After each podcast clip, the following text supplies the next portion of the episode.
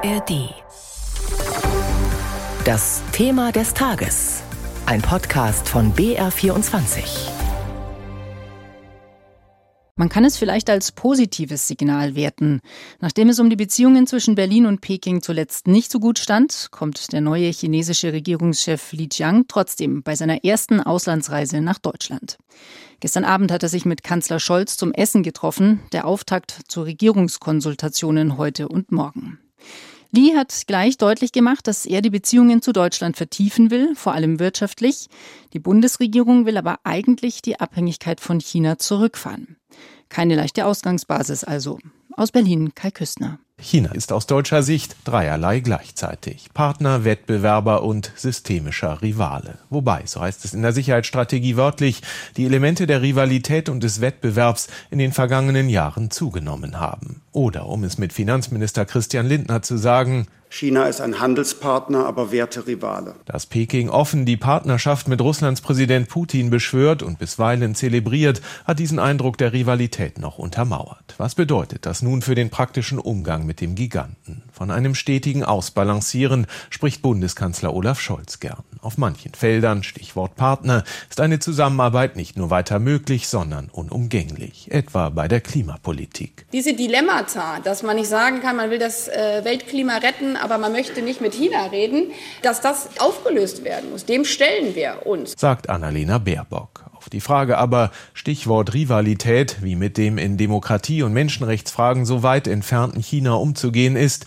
wie das Ausbalancieren hier gelingen kann, hört man von Seiten der Bundesregierung immer wieder zwei Begriffe. Wir wollen kein Decoupling, wir wollen De-Risking. So sagt es Kanzler Olaf Scholz. Decoupling ließe sich am ehesten mit Entkopplung übersetzen. Soll also heißen, alle wirtschaftlichen Bande zu China abzubrechen, wäre hirnrissig. Sehr wohl aber will man Risiken minimieren. Sprich, darauf achten, dass man sich bei Rohstoffen oder sensiblen IT-Bauteilen, etwa bei Mobilfunknetzen, nicht so abhängig macht, dass man erpressbar wird. Das klingt zunächst stimmig, doch damit fängt der Balanceakt ja erst an. Der Streit um die Beteiligung des chinesischen Staatskonzerns Costco am Hamburger Hafen hat gezeigt, wie sehr innerhalb der Ampel um den richtigen Kurs gerungen wird. Der Wirtschaftsflügel der SPD warf Annalena Baerbocks Auswärtigem Amt jüngst einen Anti-China-Kurs vor. Ähnlich sieht es auf EU- oder transatlantischer Ebene aus. Frankreichs Staatspräsident Macron wünscht sich einen deutlich sanfteren Kurs auch in der Taiwan-Frage als die USA. Wie also umgehen mit der schwierigen Weltmacht? Darüber spreche ich jetzt mit unserer langjährigen China-Korrespondentin Astrid Freieisen. Sie ist bei mir hier im Studio. Guten Morgen. Guten Morgen.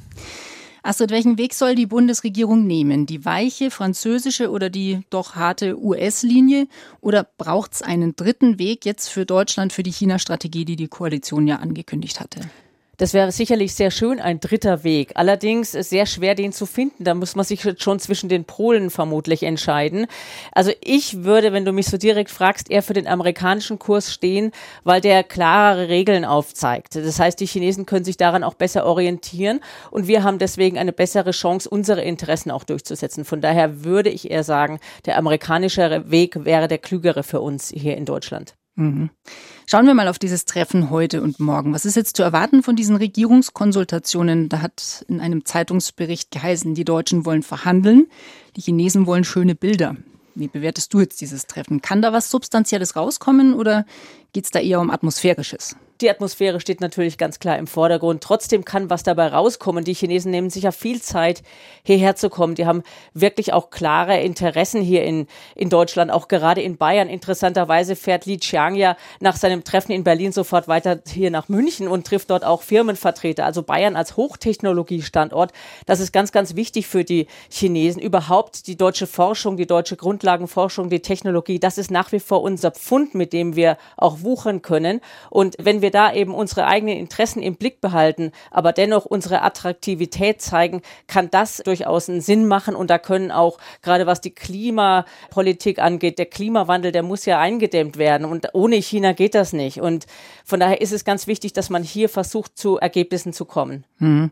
Die eigenen Interessen vertreten. Das hat sich jetzt zum Beispiel auch gezeigt. Die EU hat aufgerufen, dass die chinesischen Anbieter beim Ausbau des 5G-Netzes ausgeschlossen werden sollten aus Sicherheitsgründen. gefunden, Wie schafft man jetzt da den Spagat, auf der einen Seite die eigene kritische Infrastruktur zu schützen und damit aber die Regierung in Peking nicht zu verprellen?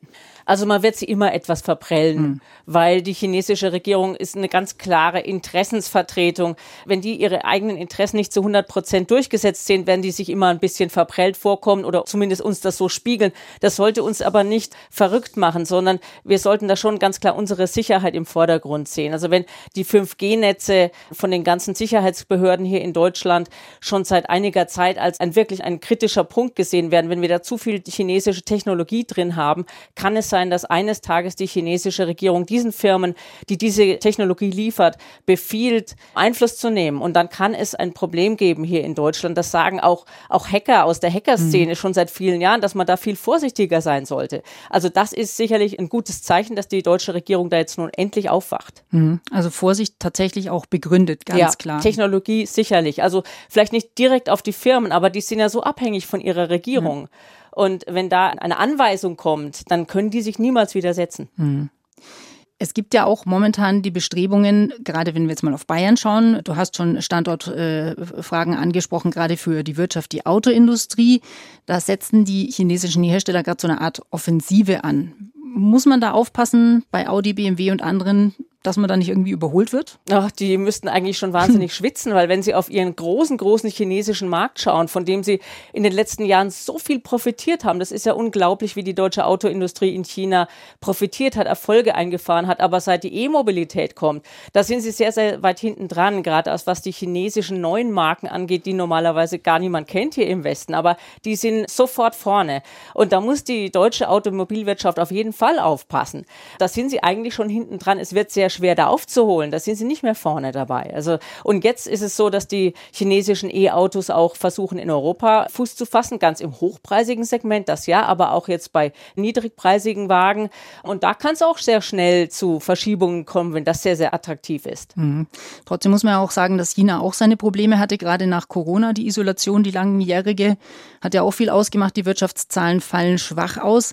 Wie ist die Prognose? Wird jetzt China die USA tatsächlich als weltgrößte Wirtschaftsmacht überholen?